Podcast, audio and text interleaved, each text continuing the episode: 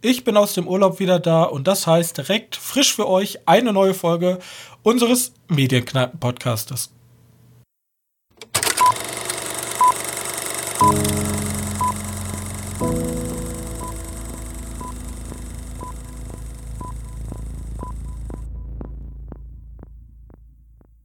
Hallo und herzlich willkommen zur 65. Ausgabe unseres kleinen Enthusiasten Kinopodcastes. Und heute bin ich wieder aus meinem Urlaub da und wir nehmen zusammen wieder die neueste Folge auf. Und dafür darf ich begrüßen meinen werten, geschätzten Mitpodcaster Johannes. Hey. Hey. So.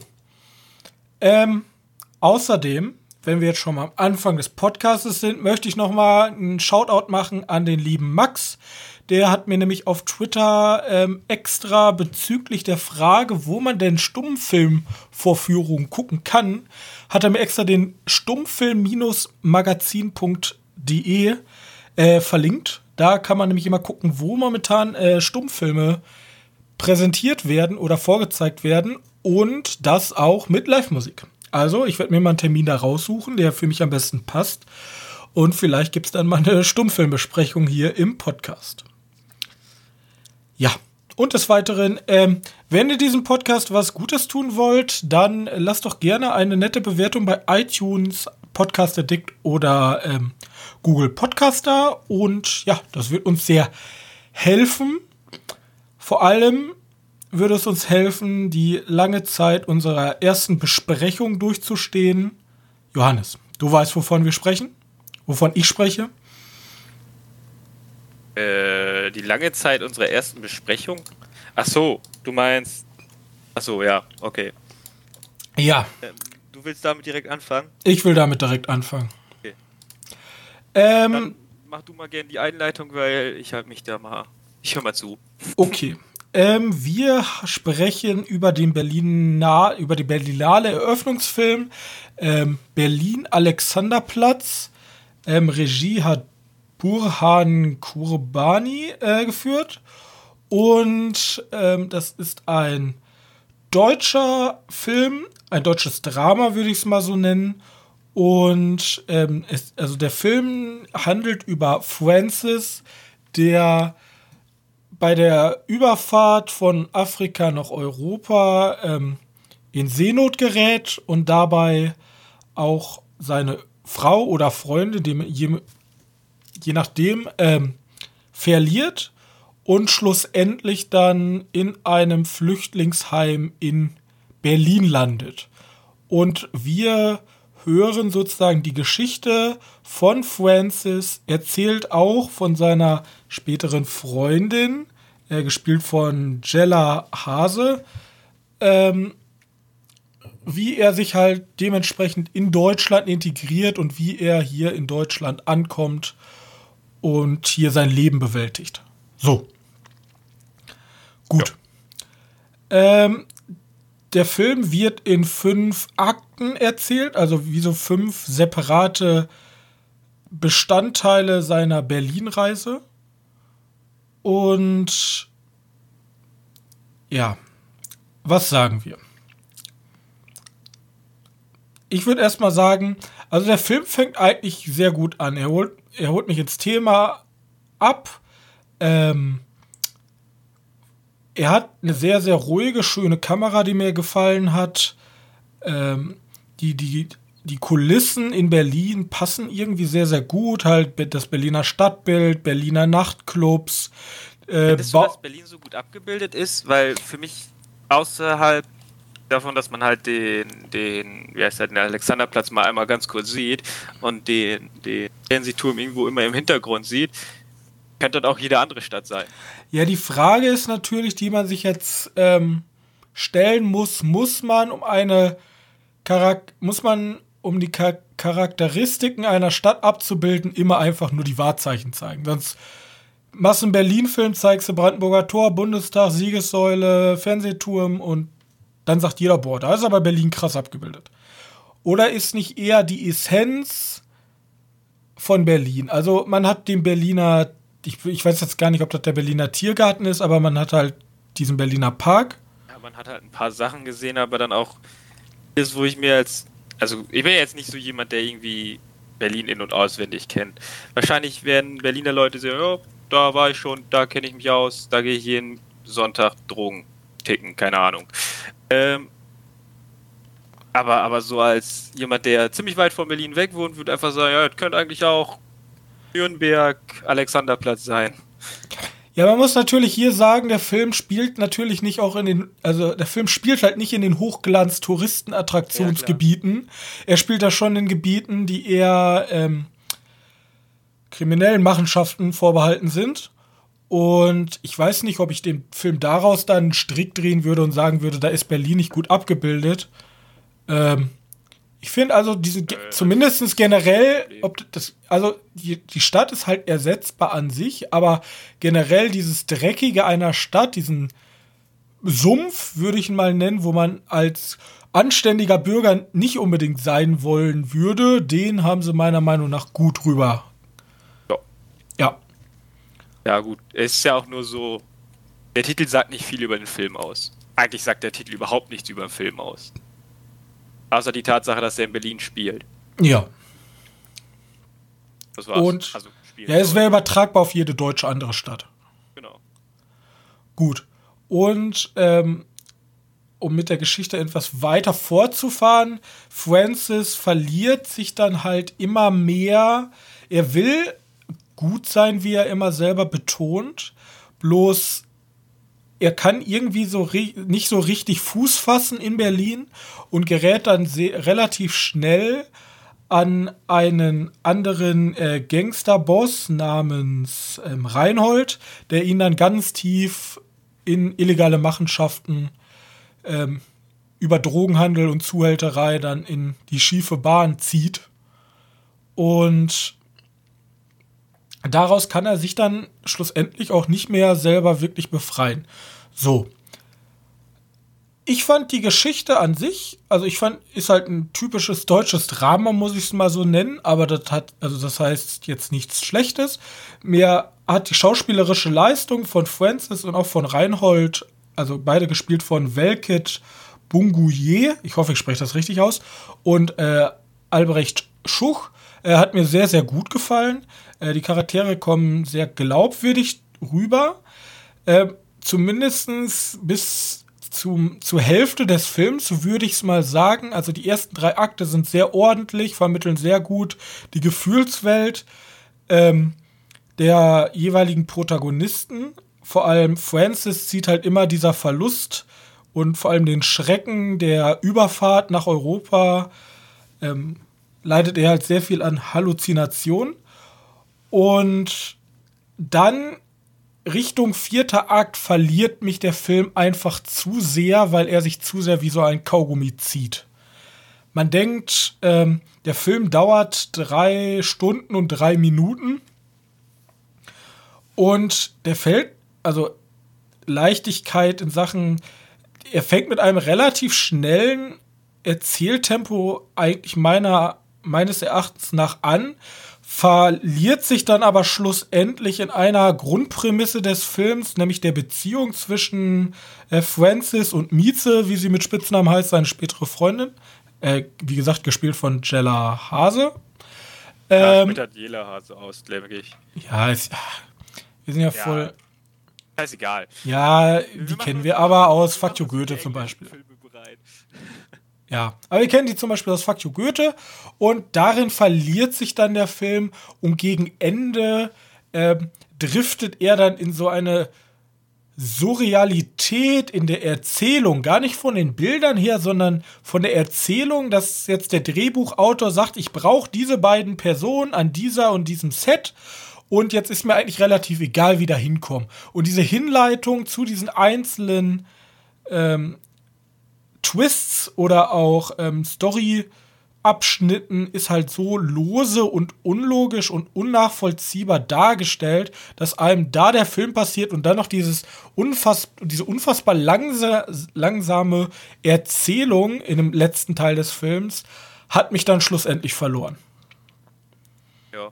Also man kann jetzt man könnte jetzt sagen, ja, deutsches Drama Berlinale, das muss so. Ja, also es gibt bestimmt Leute, die haben super viel Spaß mit den Filmen und mögen auch diese langgezogenen Szenen und äh, Storystränge, bloß meiner Meinung nach hätte da mal also ein bisschen runtercutten den Film so auf zweieinhalb Stunden hätte dem wesentlich besser getan. Ich weiß auch nicht, wie ich so als Genrefreund auf sowas treffen soll, weil ich bin ja eher Genrefreund. Also Horror und sowas kriegt mich eher als so ein, so ein schweres Drama. Ich glaube, dass der komplett untergehen wird in den anderen tausend Filmen, die dieses Jahr rausgekommen sind. Und das in diesem Jahr ist tatsächlich für mich eher erschreckend. Aber ich bin auch nicht die wirkliche Gruppe für den Film, also. Ja, aber der Film spricht ja schon mit diesem Flüchtlingsszenario schon ein wichtiges Thema an und Dramen ja, sind ja auch eigentlich dafür da, ernste und ähm, aktuell vielleicht auch politisch wichtige Themen anzusprechen. Und da finde ich es dann schade, dass der Film sich halt gegen Ende einfach komplett verliert, weil man merkt halt, wie Francis halt auf die schiefe Bahn gerät. Bloß gegen Ende hat man dann, ist da so eine, komplette Barriere zwischen dem Zuschauer und der Figur, dass ich dem das einfach nicht mehr abnehme, dass ich denke, okay, jetzt übertreiben sie aber maßlos. Also jetzt geht es halt wirklich in Dimensionen hinein, ich wo ich mir denke. Wo ich, wo ich schon dachte, wo sie übertreiben, ist die Schippenszene.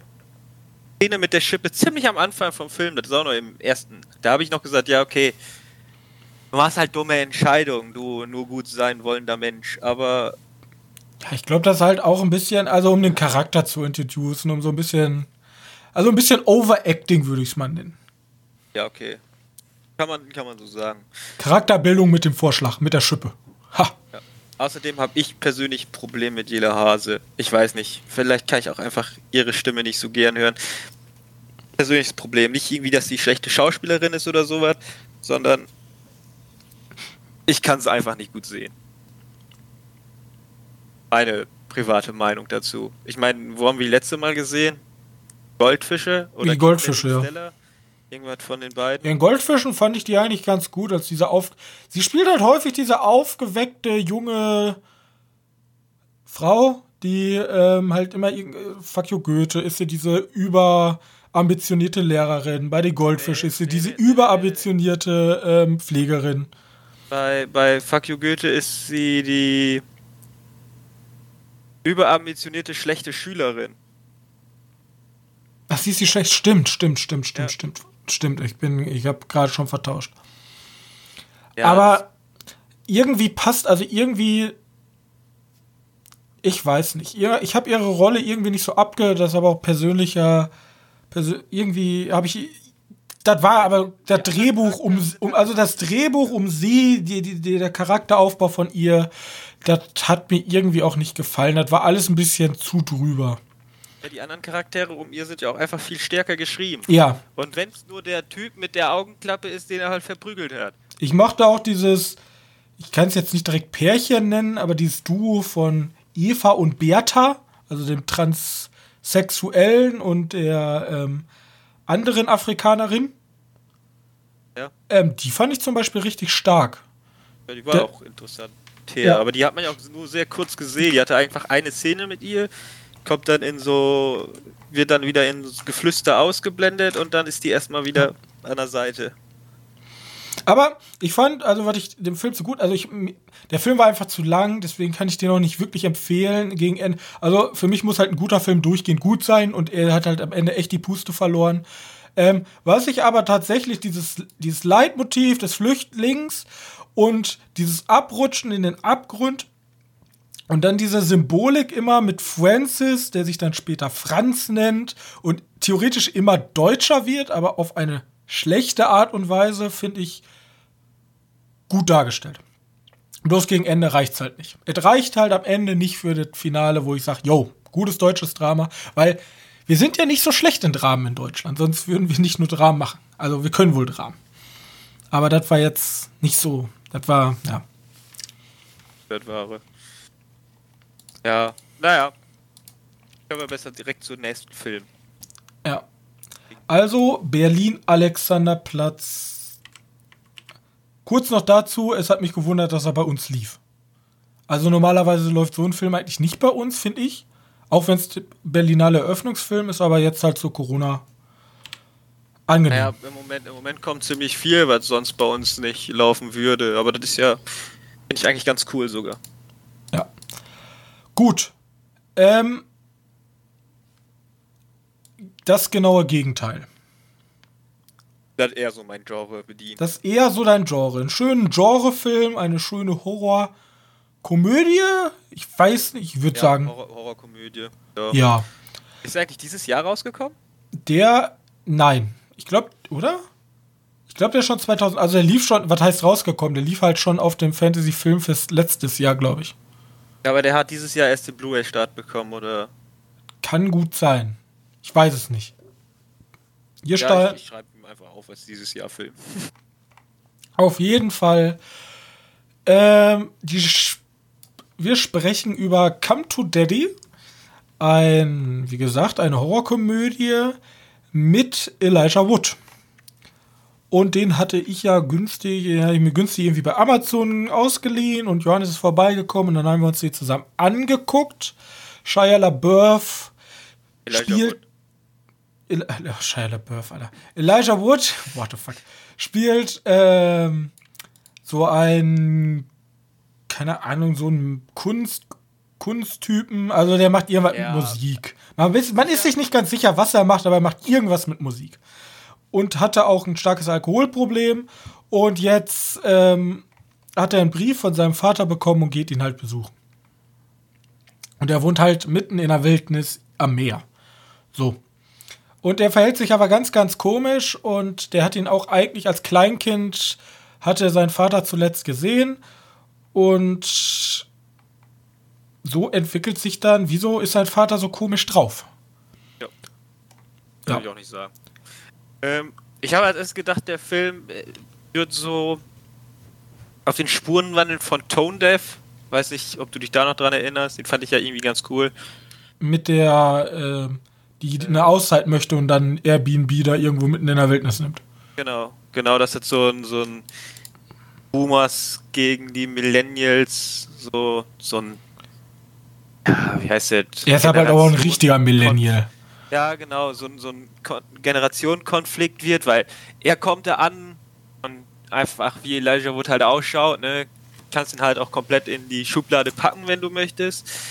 Ähm, und dann siehst du den Vater zum ersten Mal und dann denkst du so, ja, okay, jo. wir haben wirklich so die Untermenschen von Millennials und Boomers gefunden und die, die hassen sich jetzt gegenseitig und die und dass sich, dass sich da so ein Konflikt ausartet, dass der eine halt den einen anderen voll scheiße findet und die sich dann gegenseitig in bester Splatter-Manier irgendwie umbringen. So, so wird der Film ja nicht. Aber ja, schade oder zum Glück, weiß ich nicht. Äh, aber der ist ja komplett anders dann der Film. Der wird ja. Ja, nee, ich, ja. will da gar nicht verrufen. Ähm, Film, ähm, er war, der ist übrigens, Regie hat geführt Ann Timpson. Der hatte auch was zu tun oder hat, glaube ich, einen Beitrag eingereicht beim ähm, ABC of Death. Okay. Wollte ich bloß mal erwähnt haben. Ja, cool. Ähm, auf jeden Fall, ähm, am Anfang denkt man sich noch so, wieso steht da eine rote FSK 18? Gegen Mitte des Films sieht man dann relativ schnell, warum. Und jetzt kommen wir wieder zu der Debatte: Machen die Kills Spaß? Ja. Ja. Also, es ist. Er ist. Halt maximaler Ekel, ne? Er ist maximal. Also, die Kills sind maximal eklig. Ist, äh, eklig. Äh, wie so ein äh, Schwabe schon. Nein, auf jeden Fall. Leute, die gerne Slasher, obwohl es ja kein richtiger Slasher, aber Leute, die auf gute Kills stehen, ähm, und halt gerne Elijah Wood sehen, wie er als Millennial versucht, von harten Wetnecks würde ich so schon fast äh, bezeichnen, ähm, zu überleben.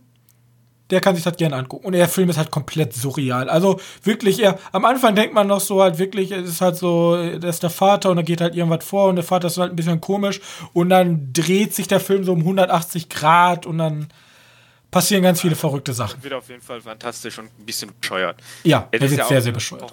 Aber im positiven Sinne. Aber trotzdem große Empfehlung. Und wir möchten halt nicht so viel über die Story sagen, weil diese, diese 180-Grad-Drehung ist schon cool. Genau. Ja. Und Elijah Wood macht halt auch ganz cool. Kann ja, also. wieder ganz gut für Elijah Wood einfach mal angucken, weil ich glaube, so Es gibt ja einen Haufen Filme, wo Elijah Wood der titeltragende Figur ist, aber die sind ja alle auch sehr, sehr unbekannt. Naja, jetzt außer halt Herr der Ringe, aber. Ja, aber das ist ja schön, dass. Also, es ist ja mal schön, so ein Bilbo Beutlin, Frodo Beutlin, äh, mal in solchen Filmen zu sehen. Also, ich, das große Publikum, was nur Herr der Ringe gesehen hat, kriegt sowas ja nie mit. Aber es ist halt schön, mal einen Schauspieler zu sehen, den man nur von so einer Glanzpar äh, so einer Glanzrolle kennt, auch mal in Anführungszeichen in so einem dreckigen Film zu sehen. Ja, wobei, der hat ja natürlich noch einen Haufen andere kleine Schätze mitgemacht. Zum Beispiel Maniac. Zum Beispiel Oder Maniac. Oder wie heißt die Serie nochmal? Auf Netflix. Äh, Dirk Gentlys. Dirk Gently, genau. Ja. Bestische, bestische Detektei, irgendwie so. Äh, Gut. Für den kann man, also wenn man ihn mag, kann man sich den Film auf jeden Fall anschauen. Ähm, Jetzt ist die Frage, willst du erst oder soll ich erst? Ich habe nämlich ein Thema, ich habe zwei Filme gesehen, die ich aber zusammenfassen möchte. Oder möchtest du erst deine Sachen machen? Ja, eigentlich komplett ich habe zwei Horrorfilme geguckt. Ja, ich habe zwei ja, Martial Arts Filme geguckt. Also wir bleiben in unserem Genre. Bleiben bei, wir bleiben bei unseren Leisten, ja. Aber okay, ich fange einfach mal an, ja. weil es ist sehr komisch. Ich habe nämlich zwei unfassbare Klassiker nachgeholt, weil ich bin ja auch noch ein junger Kinogänger und auch wenn ich sage, ich gucke gerne Martial Arts Filme, habe ich noch extreme Lücken in dem Genre. Und da dachte ich mir, ich gucke mir mal einfach zwei halt richtig, richtig tolle Klassiker an. Ähm, jetzt einmal so eher der, also die sind alle natürlich nicht Durchschnitt, sonst wären sie keine Klassiker, aber einmal eher der gemäßigtere ist nämlich Fist of Legend ähm, mit Jet Li. Den kennt man vielleicht, auch großer ähm, ja. Ja. Ähm, Martial Arts äh, Typ, Schauspieler.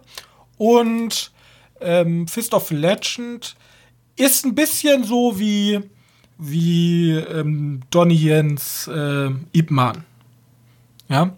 Ähm, Jet Li spielt hier Chen, einen chinesischen Studenten, der aber in Japan zur Uni geht. Und es ist jetzt so eingeordnet, dass ähm, das halt das kurz vor dem Angriff der Japaner auf China ist. Und ähm, ja, also es, er ist halt rassistischen Attacken ausgesetzt in dieser japanischen Uni, weil alle Japaner hassen, ähm, hassen äh, die Chinesen. Und er hat aber eine chinesische Freundin, was ihm dann später, äh, eine japanische Freundin, was ihm dann später noch äh, super viele Probleme gibt. Und dann entspinnt sich halt, als dann immer mehr japanische Soldaten nach China entsendet werden, macht er sich auf. Ah ne, sein Meister ist gestorben, weil er ist auch ähm, er wurde halt aufgenommen von so einer Ka äh, Karateschule und er macht sich dann auf, um ihm sozusagen die letzte Ehre zu erweisen und dann bleibt er da, um sich sozusagen gegen die Japaner zu behaupten. Ja, und dann haben wir ähm, halt so schöne Kämpfe. Ja, Japan gegen äh, China. Und dann kommt am Ende, ist dann der finale Kampf, der böse, super böse japanische General der mit falschen Karten spielt, kämpft dann in einem unfassbar tollen Kampf gegen Jet Li.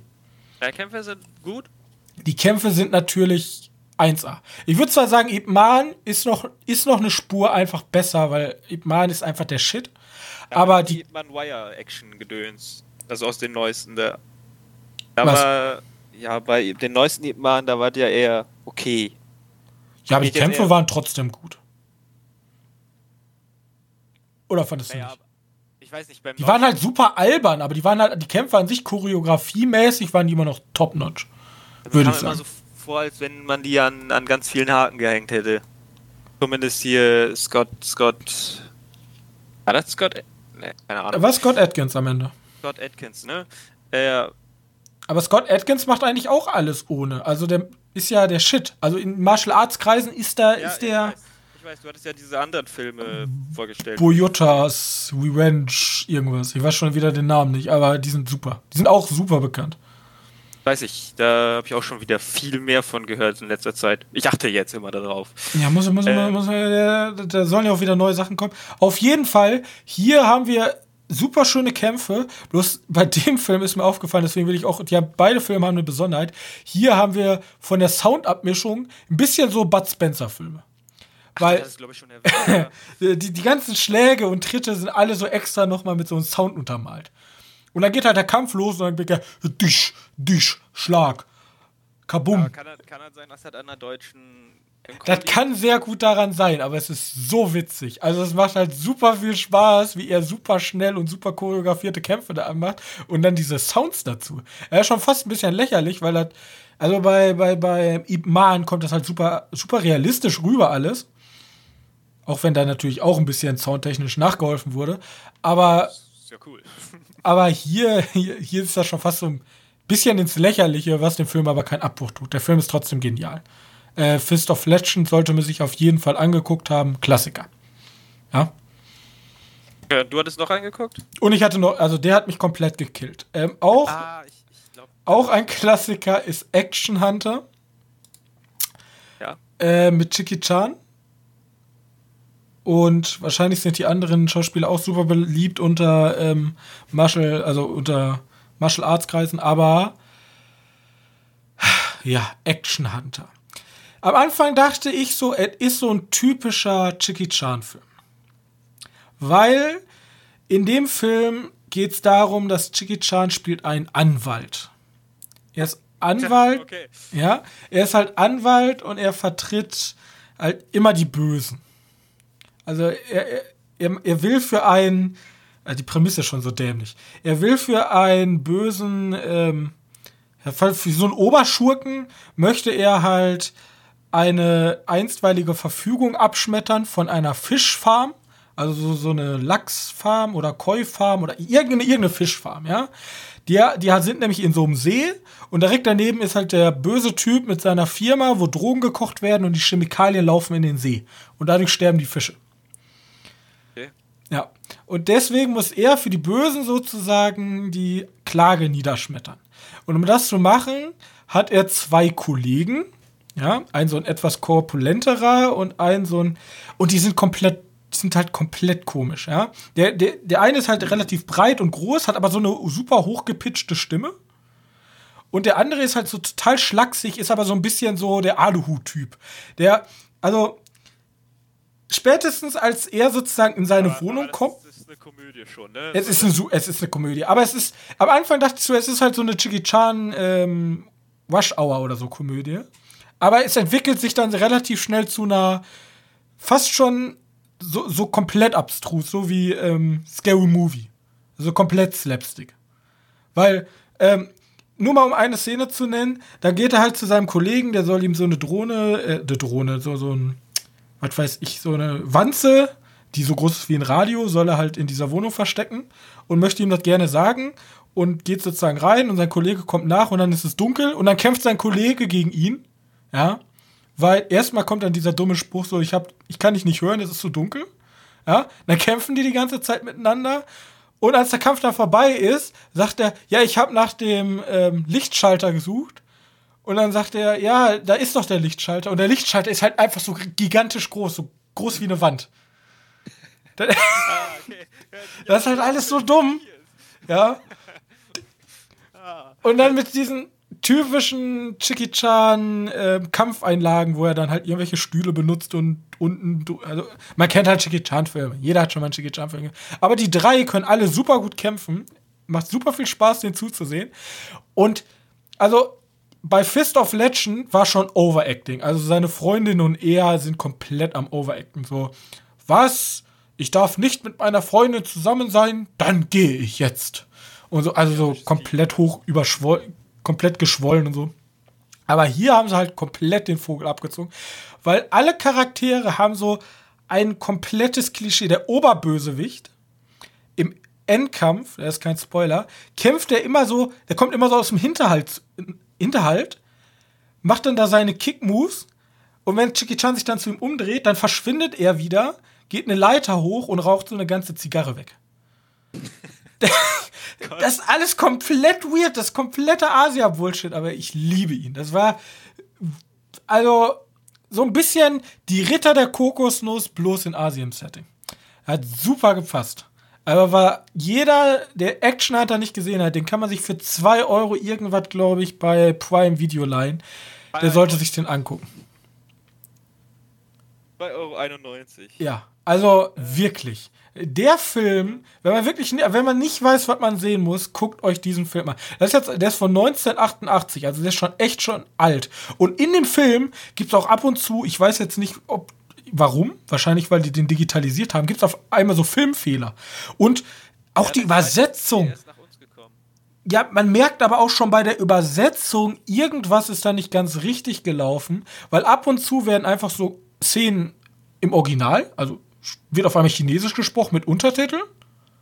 Dann wechselt er wieder auf Deutsch. Dann merkt man, sobald, sobald die irgendwelche Sätze sagen, so, das kann man gar nicht richtig übersetzen. In seiner Wohnung, wo dieser riesige Lichtschalter ist, hat der Typ ein Aquarium, aber nicht ein normales Aquarium, sondern überall durch die ganze Wohnung hängen so Schläuche. Also so, so ja, ja. Plastikschläuche, wo die Fische durch. Und dann sagte er so, ja, die Fische sind wie der Kommunismus. Edle Tiere. Und die Vögel sind wie der Kapitalismus. So, also die Dialoge sind so komplett weird einfach, aber alles genial. Alles in allem super Film. Ja? Schlechte Synchro, äh, witzige Kämpfe, komplett over the top eine Story. Alles toll. Ja, vielleicht sollte man den dann am Original gucken. Aber bei Amazon ist das immer manchmal so. Nee, also weil ich glaube, Chicky Chan Filme sind besser im Deutschen einfach wegen der schlechten Synchro. Es gibt ja sogar, ich habe schon, es gibt eigene YouTube-Kanäle, die nur sozusagen sich die Synchronisation von Chicky Chan Filmen angucken. Weil die ab und zu, vor allem von, die, also von den neuen mittlerweile sind, sind die auch professioneller geworden. Aber als Chicky Chan so einen Boom erlebt hat hier, vor allem auch in Deutschland, da wurden seine ganzen alten Streifen halt synchronisiert. Da ist so ein Schmonz ab, auch bei Drunken Master, da gibt's, da gibt's einfach Dialoge, die machen überhaupt also, keinen ja, Sinn. Kann mir schon fast vorstellen, wo. Aber ähm. Action Hunter hat halt wirklich den Vogel abgeschossen. Das war so gut, der Film. Also dringendste Empfehlung an alle, die sie noch nicht gesehen haben. Müsste ich ein bisschen vorhaben. Die, okay. den, kann man, den kann aber auch jeder gucken. Der ist halt so blöd, den kann jeder gucken. Sehr, selbst wer nicht auf. Also ich bin ja ein Typ, ich will halt gute Kämpfe sehen und hier hast du gute Kämpfe und eine dumme Geschichte, die aber gut ist. Ja, ja aber deswegen die so dumm ist, weil sie gut ist. Ja, andersrum. Die ist die ist dumm gut. Dumm ist. so, ja. Okay. Ähm. Ja, ja jetzt gesagt, zu Horror. Jetzt zu Genrefilm. So weit habe ich nicht geguckt. Ich habe Horror geguckt. Und zwar einmal Der Fürst der Dunkelheit oder Prince of Darkness, dem wie, wie man ihn bekannt äh, vorkommt, weil ich habe jedes Mal wieder den Titel vergessen, dabei kenne ich den Film von John Carpenter schon. Ähm, ich meine, das ist noch einer, also einer der, oder vielleicht der letzte Film seiner äh, Apokalypse-Reihe, wenn man die so nennen möchte. Weißt du, das ist so wie die Cornetto-Trilogie von, von Edgar Wright. Keine Ahnung, ich den Namen vergessen. Cornetto-Trilogie ist hier Shaun of the Dead und Hot Fuzz und äh, The World's End. Eine Trilogie tatsächlich. Okay. Ähm, und so ist die Apokalypse-Trilogie von John Carpenter, falls man die so nennt, vielleicht nennt man die auch anders, aber ich meine, ich habe mir das so mal gemerkt, besteht aus das Ding aus einer anderen Welt, die Mächte des Wahnsinns und halt Prince of Darkness. Und Prince of Darkness war der einzige, den ich noch nicht gesehen habe. Und du weißt ja, ich Lovecraft-Fan und so, und die hießen immer so, ja, das sind die, die ziemlich nah an der Idee von Lovecraft kommen. Habe mir jetzt angeguckt, ich verstehe, wo man die Zusammenhänge zwischen Lovecraft setzen kann, finde aber nicht so, dass man den sehr in Verbindung setzen sollte mit Lovecraft. Ähm, aber auf jeden Fall nicht schlecht, der Film. Äh, Im Film geht es halt einfach darum, dass ein Professor von der Universität angesprochen wird von einem, von einem Priester, Pfarrer, Pfarrer, glaube ich. Und äh, ja, da gibt es eine alte Kirche von einer Sekte, wo ein Artefakt drin ist, was irgendwie seit tausenden von Jahren von dieser Sekte halt gehütet wird. Und der Professor soll sich das auf Anraten des Pfarrers mal angucken. Und dafür nimmt er halt seine Studenten mit. So eine, so eine paar seine besten Studenten. Und unsere Hauptrolle ist halt auch dabei. Äh, die sollen sich da, also die sollen, ja, die sind von, von vielen Bereichen. Äh, manche kennen sich mit Technik aus, manche Biologie, manche können halt Latein übersetzen und so ein Scheiß. Äh, und die werden halt dahin gebracht und sollen da mal rüber forschen. Blöd nur, dass dieses den Behälter, den die gefunden haben, äh, diese grüne Flüssigkeit, die da drin ist, die ist ganz schön gemein. Und die übernimmt sozusagen die Körper von, von den Studenten. Und dann haben wir da so eine Art Ding, weißt du, wie mit den, wir sind, wir haben den, den Körper von einem. Also haben wir auch ganz viele Body-Horror-Elemente. Ja, wir haben ein Body-Horror-Element. Weißt okay. du, ich muss einfach vorstellen. Ja, weil John Carpenter ist ja. Ja, genau. Die, die werden nass und, und dann sind die übernommen und verhalten sich halt einfach dumm. Obwohl doch, wir haben ein paar Horror-Elemente, äh, äh Body-Horror-Elemente. Äh, die sind auch wirklich gut und schön eklig. Weißt du, die hatten ja damals noch nicht die krassen Effekte. Demnach sieht es auch alles noch mal ein bisschen anders aus und ein bisschen schlechter. Aber ich finde ja, wenn es so ein bisschen jetzt weit weg vom CGI ist, eher so mit Puppen oder äh, Wachsfiguren oder warum, wie auch immer die das machen, äh, halt auf jeden Fall Kostümen ist. Ich finde, das sieht immer irgendwie ekliger aus. Weil das so unecht ist, aber trotzdem so einen schleimigen Ton hat. Auf jeden Fall, ich finde, das sieht auf jeden Fall ekliger aus, als wenn du CGI verwendest. Bestes Beispiel ist dann die, diese Verbindung zwischen The Thing von, von Carpenter und The Thing von 2011. Ich weiß nicht, ja, wie gesagt, The Thing von Carpenter, diese Szene, wo wo halt Oder einfach dieses Ding aus dem Bauch kommt, das halt so gut einfach mit Mechatronik und Maske und allem drum und dran gemacht. Wo der, wo der Bauch aufgeht und er seine Hände verliert, das ist, ja. Die, das ist super. Ähm, ja, es gehört halt auch einfach zu den meinen Lieblingsfilmen. Und da ist sozusagen einer, der aus der Reihe kommt. Also die, wie gesagt, die haben alle nicht mit, nichts miteinander zu tun. Nur die Grundidee ist halt das Ende der Welt. Mein Lieblingsteil von denen ist zwar immer noch die Mächte des Wahnsinns. Aber den gibt es jetzt auf Netflix oder so. Oder Amazon Prime. Ne, auf Netflix gibt es den momentan. Und da kann man auf jeden Fall mal reingucken. Schlecht ist der nicht. Bisschen in die Jahre gekommen. Manche Leute finden das ja blöd, wenn der nicht von 2000 ist. Oder jünger. Okay. Also Empfehlung. Äh, ja, John Carpenter sollte man. Ja. ja. ich muss mir auch die ganzen Werke nochmal von ihm angucken. Ich kenne halt nur The Thing momentan. Da tun wahrscheinlich. Oh, warte. Ähm, User was moved channel out of your channel. Es sind gerade Leute auf uns auf dem Teamspeak gekommen und wollen nicht, dass sie in unsere Aufgabe stellen, weil wir zufällig im falschen Channel sind. Ähm, ah, okay. Ah, schnell hier, schnell ausgedickst. Die Leute. Also kurz, äh, wenn, ihr, wenn ihr irgendwie Sounds gehört habt, einfach ignoriert. Auf jeden Fall, Carpenter kennt man ja eigentlich nur The Thing. Da ist ja, also unter dem. Ja, von, von dieser, von dieser Apocalypse-Trilogie kennt man nur deswegen. Ja, sonst kennst du halt Halloween oder die Klapperschlange oder Sie leben, haben wir mal zusammen geguckt. Oder Sie der leben ja, oder ja The Fog. Stimmt, hat er auch gemacht. Hat er auch gemacht. Oder Christine, ja. Worüber ich gesprochen habe. Hat er auch gemacht. Ja. Wie gesagt, der hat ja einen Haufen an Filme gemacht, die wohl ganz cool sind. Ich habe Christine gesehen, never mind. Ja, also, aber wie gesagt, ich, ich, mir fehlen da noch super viele ja, viele Sachen. Hab auch, ich vertausche, äh, tue mich da auch immer hier mit Carpenter, welche Filme ich da noch nicht gesehen habe. Kommt mir manchmal so vor, weil Christine, ey, bist du Macht der denn noch? Ich glaube, der macht nur noch, äh, wie heißt das, produziert nur noch bei seinen Also ich Halloween weiß, dass so. er zumindest ähm, komponieren tut er noch. er war, er war auf jeden Fall im aktuellen Halloween, also in diesem ganz neuen, war er irgendwie beteiligt. Ich weiß ja, bloß er, nicht. Er war Produzent. Ich weiß, dass Produzent. er noch ziemlich viel produziert. Ähm, also hier steht, seine letzte Regie, die er geführt hat, war bei The Ward. Boah, das ist aber auch schon von 2011. 10. 10, okay.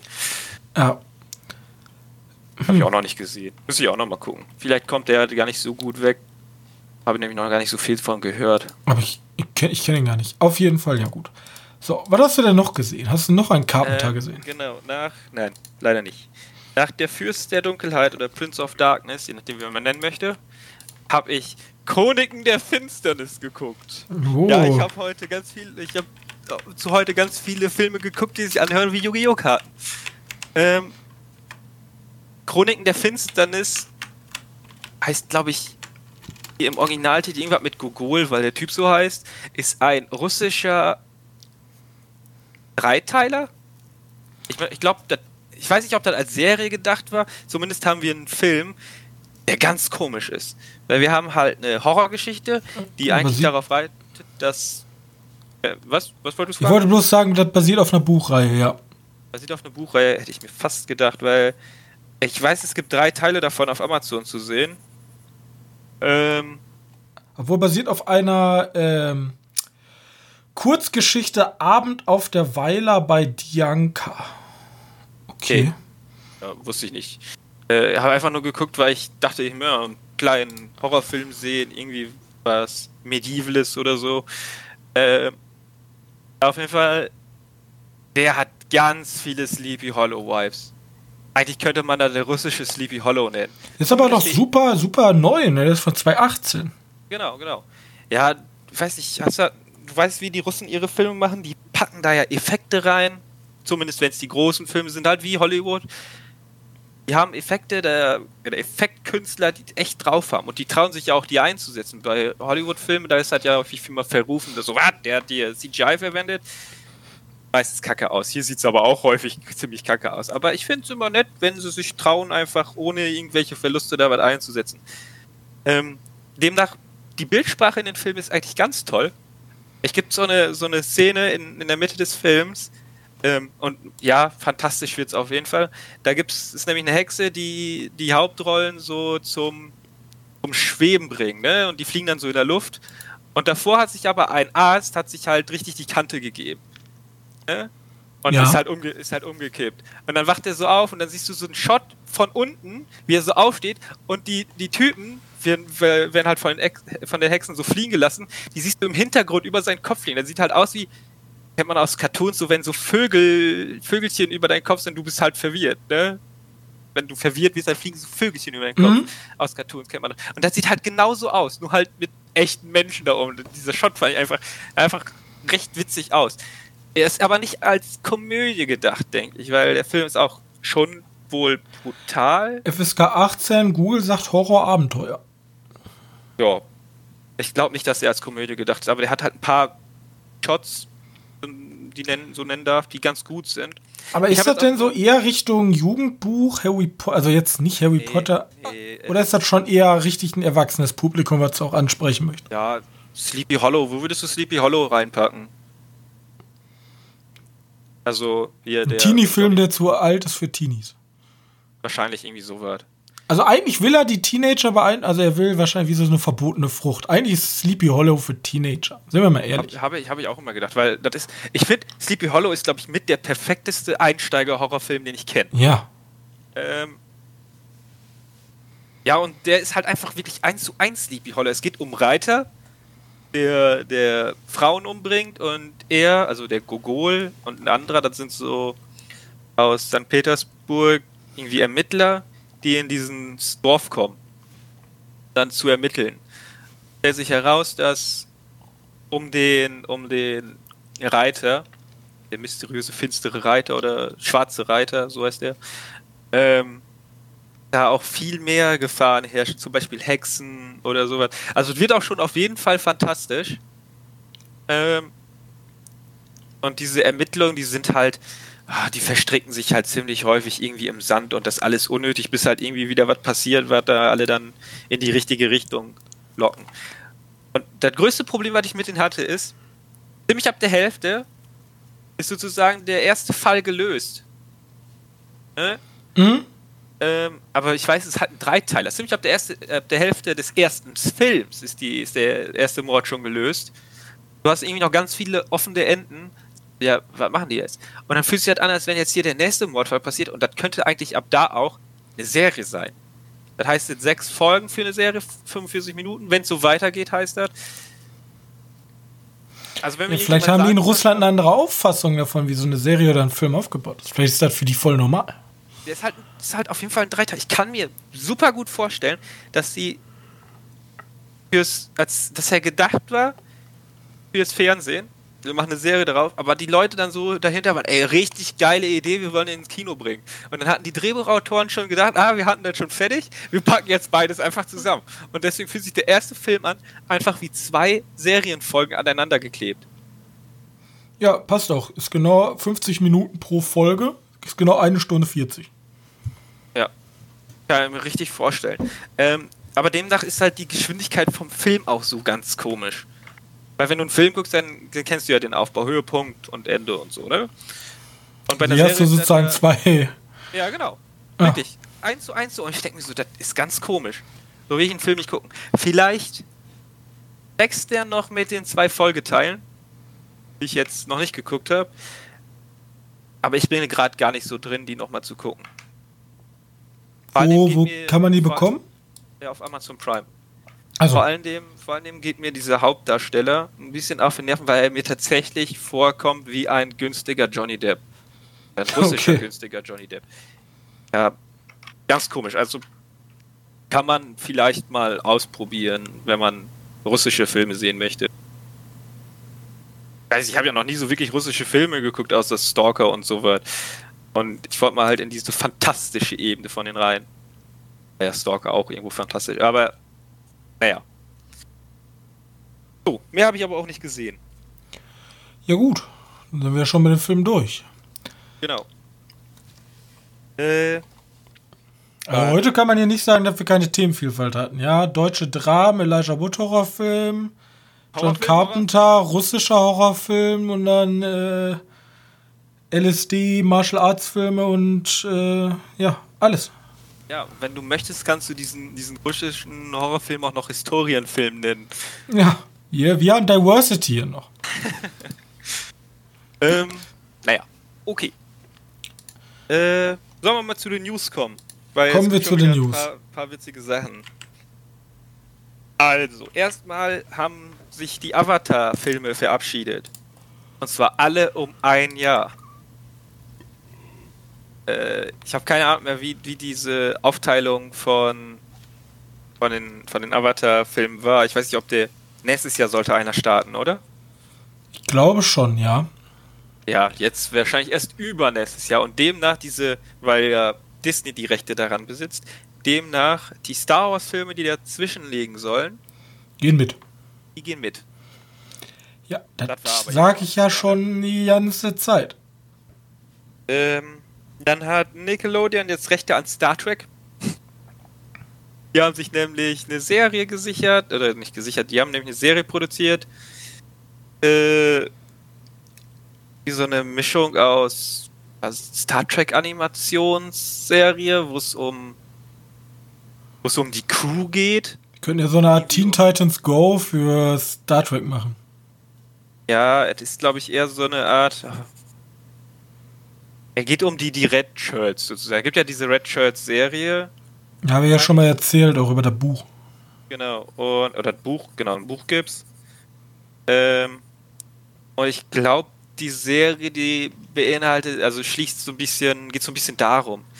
Ich hoffe, dass diese Serie so ein bisschen auf den Spuren wandelt von, äh, also, ja, wie heißt das? Final Space ist ja für an Erwachsene gerichtet. Das, ja, ich glaube, in der Richtung geht nur halt für Kids. Bin angepasst meine Behauptung, muss man mal gucken, was die nachher rausmachen.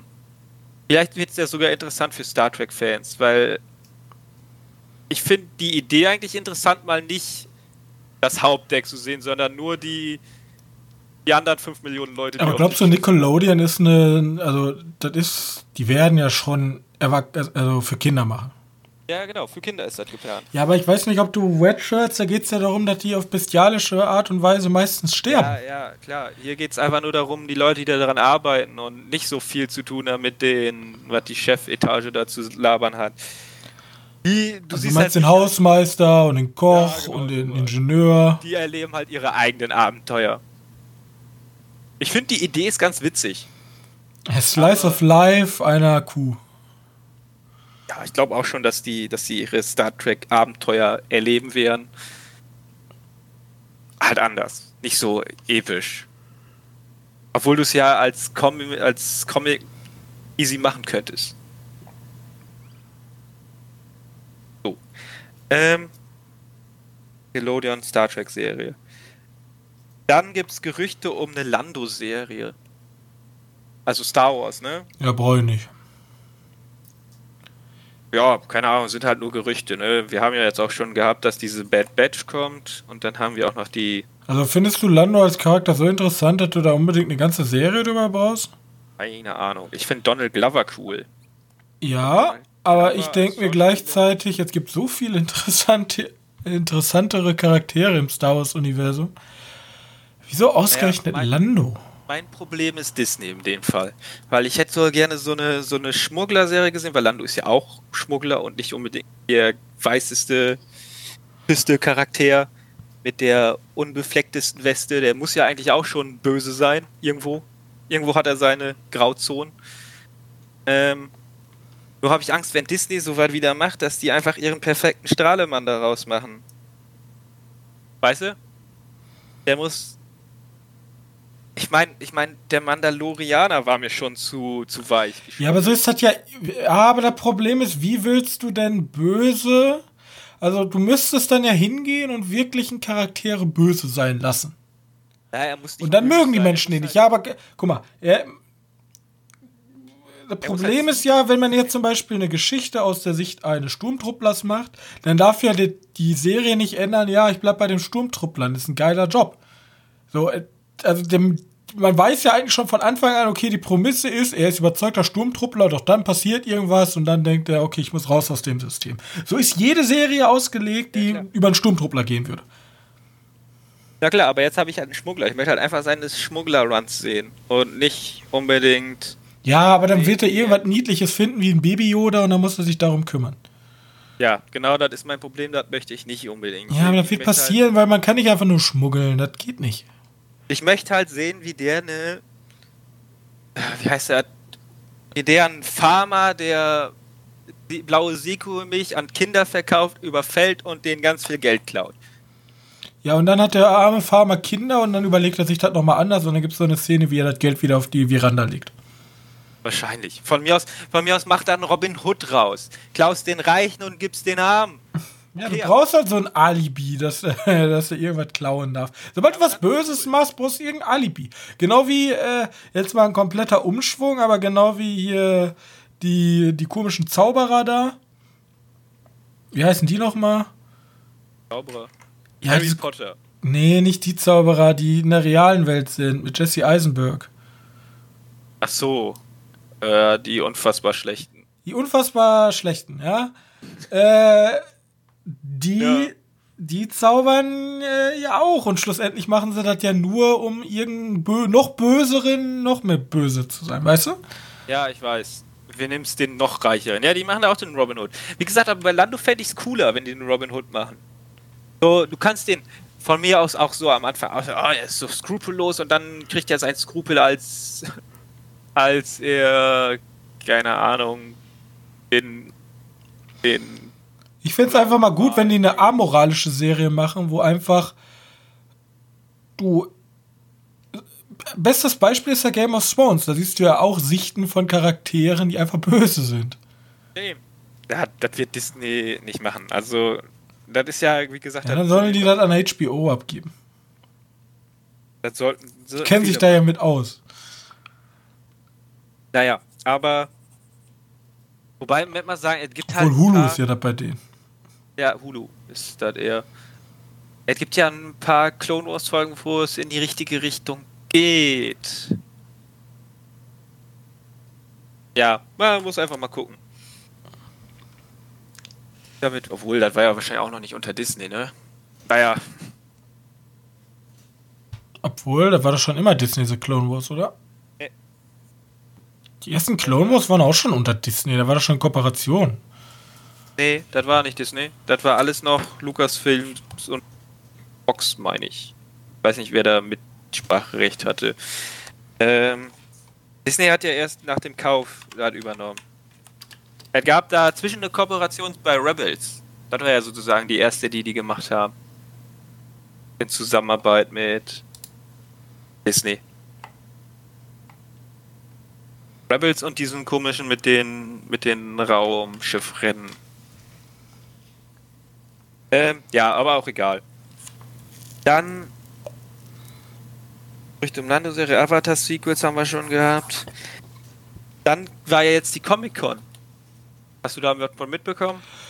Ich habe mehrere Trailer, also ich habe keinen einzigen Trailer gesehen, aber ich habe irgendwie, ich habe das Einzige, was ich mitbekomme, weil es mich ein bisschen interessiert ist, es gab neue Neuigkeiten zu Rick and Morty, aber das ist halt so ein nerdy Ding, äh, sonst nichts, ja. ne.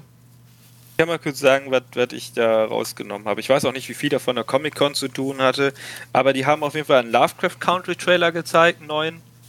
Und man sieht so eine Art Cthulhu-Figur. Also, wie gesagt, HBO, ich habe da irgendwie wohl noch Hoffnung drin. Ich habe einfach nur Angst nach dem ersten, also ich hatte einfach nur Angst, dass bei nach dem ersten Trailer die Monster halt einfach nur zum Mittel zum Zweck sind. Das sind halt Monster, damit da Monster sind.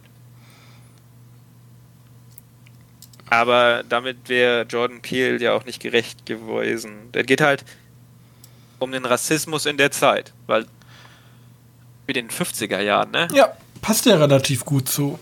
Ja, Lovecraft ist aber 50 Jahre vorher. naja. Ja, aber Lovecraft als die Galionsfigur. Für Rassismus, ja. Für Rassismus. Könnte man, auch, könnte man dann aber auch Disney Stories nennen. Und dann nennt man Donald Duck riesiges Monster. Nein, ich gehe ich geh ja stark davon aus, dass die aus Lovecraft nicht nur den Rassisten nehmen, sondern auch sich an die Monster, Kreaturen, an die an dieses Arkham-Geschichten, Arkham-Zirkel sich da ein bisschen halten. Wenn sie es nicht machen, wäre ich hart enttäuscht. Wenn sie es machen, bin ich super zufrieden. Und dabei kommt halt äh, eine gewisse Rassismusgeschichte von Jordan Peele, der hat ja gezeigt, dass er das kann. Dass er gerne oder dass er es wichtig findet, dass wir viel darüber sprechen. Ist auch wichtig. Ja. Gerade so, als wenn es nicht wichtig ist. Sieht man leider ja. Ja. Ja, vor allem jetzt wird es halt immer wieder relevant. Also, keine Ahnung, wann war dieses Thema nicht relevant? Ich kann genau sagen, wann dieses Thema nicht relevant war. Vor 100 Jahren, als die Leute alle noch dumm waren. Zumindest äh, halt vor 100 Jahren, als noch ein Teil der Weltbevölkerung kein Mitspracherecht hatte. Als Rassismus noch in war. Die rauchen. Egal. Das war, da gab es einen Trailer zu. Dann habe ich einen Trailer gefunden zu The Pale Door. Den habe ich nur raus, gut, weil ich das Zeichen so cool fand. Das ist so ein. Hast du mal Bone Tomahawk gesehen? Ja. So, nur nicht so gut. Das aus. Okay. Das ist ein bisschen, bisschen weniger blutig aus, aber und die, die Viecher, die da rum sind, sind eher so Zombie-mäßig.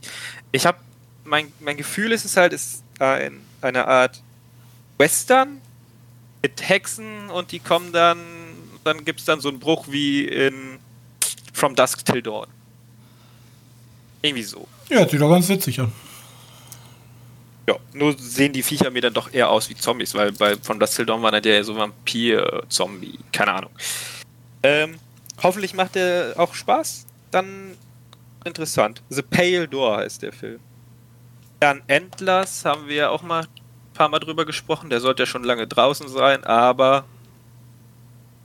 die Umstände machen es bringt es halt dazu, dass der auf 2021 verschoben wurde. Der hat ein Featurette bekommen äh, da haben sie ein bisschen erklärt über die Hintergrund, Hintergründe von ihrer Idee. Ähm, wer keine Ahnung hat, worüber es in Endless geht. Erinnerst du dich an Endless? Mal kurz so im Zwischen Nein. Endless, dieser Film mit den von Guillermo del Toro produziert. Ach so. Ja, ja, ja. Mit diesen Dingens auf dem Dachboden. Nämlich jetzt haben sie in der Featurette gesagt, was das für ein Monster ist. Damit wir einen Zusammenhang haben. Möchtest du das wissen oder soll ich das für mich behalten? Behalt das für dich. Ich will mich überraschen. Obwohl, ich werde wahrscheinlich eh den Trailer sehen, dann wieder. Aber er ist eine Feature-Red, das könnte sein, dass wir das nicht sehen. Ich bin gespannt. Ja, dann nicht. Dann lassen wir das über. Auf jeden Fall, wer, wer wissen möchte, worum es, äh, oder was das für Viecher sind, äh, in der Feature-Red erklären die, woher ihre Inspiration kommt. Ähm, dann habe ich einfach nur aus Spaß einen Film aufgeschrieben, der heißt irgendwie Rouch.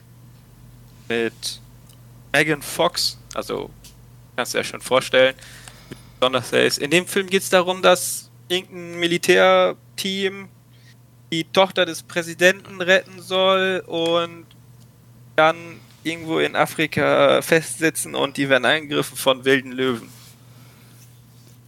Ja. Okay. So dumm wie es. Die macht aber auch nur noch so Trash-Filme, oder? Also sind wir mal ehrlich. Also ich, ich bin ja auch kein großer Megan Fox-Fan. Aber. Eieiei. Der also Trailer die hat ja echt vielen Leuten ans Bein gepisst, hat die nur noch in solchen Filmen mitspielen darf. Die hatte mal gute Filme. So was wie Jennifer's Buddy Jungs nach ihrem Geschmack. naja, aber das ist jetzt auf jeden Fall ganz komisch. Also ich fand ja, es gibt ja eine Legende oder Legende eine, nach, nach wahren Begebenheit, ja. Es gab ja mal, dass die in Afrika so eine Zuglinie äh, gebaut haben und dann gab es da ich glaube, zwei Löwen oder ein Löwe, der da ganz viele Sklaven, die da rumgearbeitet haben oder auch Aufseher weggegessen hat.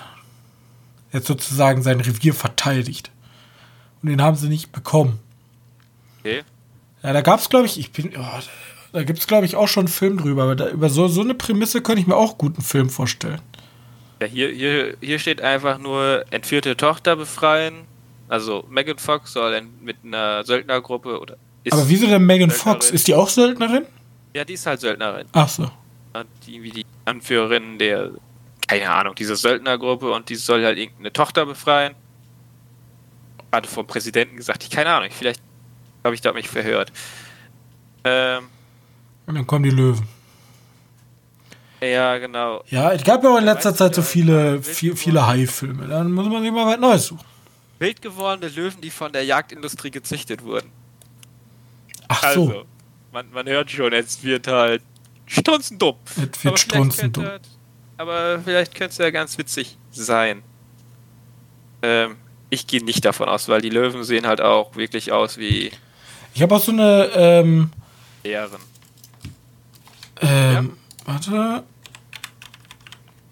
Ich, ich verstehe nicht. Früher gab es doch mal so Spinnenfilme, ne? Ja. Also riesen Tarantula und was weiß ich. Ants. Ja. Ähm. Ich habe auch ein Buch gelesen. Ich weiß jetzt nicht mehr, wie es heißt. Das ist der traurigste. Ich wollte es eigentlich schnell eben herausfinden. Aber auf jeden Fall, das ist, da geht es einfach darum, dass eine tektonische Spalte sich geöffnet hat und da kommen da ganz böse Spinnen und töten alle, ja. Und die beißen dann Menschen und aus den Menschen sind dann so wie so Brutkästen und da kommen dann mehr Spinnen raus. Ja. Also richtig, eigentlich richtig so, so Groschenroman. Den lese ich einfach so nebenbei mal weg. Ich glaube, so eine Art Film habe ich mal gesehen, aber das waren das keine. Ja, wieso gibt es denn sowas nicht in High Budget? So, das ist doch. Ja, das, Low Budget war das. Ja, aber so wird ein High Budget, das war so wie der weiße Hai, bloß mit Spinnen. Eine andere Phobie, die super viele Menschen Angst vor haben. das, das, waren eher, also bei dem Film, den ich gesehen habe, waren das eher so Killerkäfer. Also eher so Mistkäfer groß, äh, nicht groß, sondern Mistkäferviecher, die halt riesig waren. Und die waren in dem Bergwerk, haben gebuddelt und dann kamen da die Insekten. Und dann war das eher wie so ein Zombie-Film. Nur statt Zombies waren es halt riesige Insekten kann man, weiß keine Ahnung mehr, wie der Film heißt. Der lief irgendwann mal auf Tele irgendwas, Tele 5. Äh, ist halt großer Trash gewesen. War aber ganz witzig. Vielleicht, wenn da jemand drauf kommt. Ja, ich frage mich einfach, wieso gibt es nicht mehr Spinnen? Filme. Spinnenfilme? Weil man versucht doch einfach hier äh, tief im Wasser äh, haben Leute Angst vor. Dann haben Leute Angst vor Haien. Es gibt Leute, die haben Angst vor Höhe. Und äh, wo sind die Spinnen? Insekten an sich funktionieren ja eigentlich immer. Vielleicht liegt es daran, dass Killerameisen Spinnen halt ja, also Film, also Filme gibt es von dem wie Sand am Meer. Du willst halt mit Budget oder High Budget Filme haben, ne? Genau. Ähm, vielleicht denken, denkt sich Hollywood da, ja, lassen wir das mal für die Low-Budget-Leute zurück. Und ich habe ich hab auch schon die perfekte, ich habe ganz ehrlich, ich weiß auch schon die perfekte Besetzung, ja. In dem Buch, da, da hattest du dann so, so, so verschiedene, so verschiedene Blickwinkel von so verschiedenen Personen. Und da gab es da einmal so ein Pärchen, das war getrennt, ja, und eine war davon war zufällig Wissenschaftlerin und der andere war zufällig der Sicherheitsbeauftragte des Präsidenten. Ist klar, ne? Also Zufälle gibt's. Und der Sicherheitsbeauftragte, da kann ich mir richtig schön so Rock vorstellen. Ja. Okay.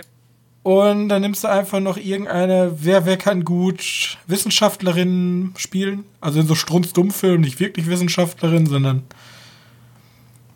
Wer kann. Tara Reed. Alter, es geht um Spinnen, Terror Reed, ey, immer. Die Brut, so hieß das Ding, ja. Ich hab's herausgefunden. Auf der achten Seite von äh, Amazon. Die Brut, so, so hieß die Reihe. Ähm. Oh, da gibt's sogar einen Film zu. Es gibt sogar einen Film, der die Brut heißt. Ähm, aber auf jeden Fall dazu, äh, das, das spielt auch so ganz global so, dann gibt's so, dann zündet, ich weiß nicht, da zündet, glaube ich, China eine Atombombe keiner weiß warum, so, weißt du? Und das, das funktioniert das super in so einem großen Film. Das. Und das sind aber nur so normale Spinnen, aber halt super viele. Kann man doch super mit CGI darstellen. Hört sich, hört sich halt eindeutig nach Trash an. Ja, sicher. Ja, aber. Muss mal gucken. Ich glaube, das wollen die Studios nicht haben. Ja, doch, also Trash. Also Asylum nimmt die, ja. Ja, wir müssen, man muss ja nicht unbedingt, man muss ja nicht übertreiben. Also ich will jetzt ja nicht ein 150 Millionen Dollar Budget haben, aber so, so, ja, so. Oder, oder so, so, hier Netflix, ruf mich an. Komm, du, du gibst doch eh Geld für jeden Scheiß aus, ja? Dann gib mir das Budget von, was war das, Access Nation, irgendwas da mit diese ganzen Action-Kack.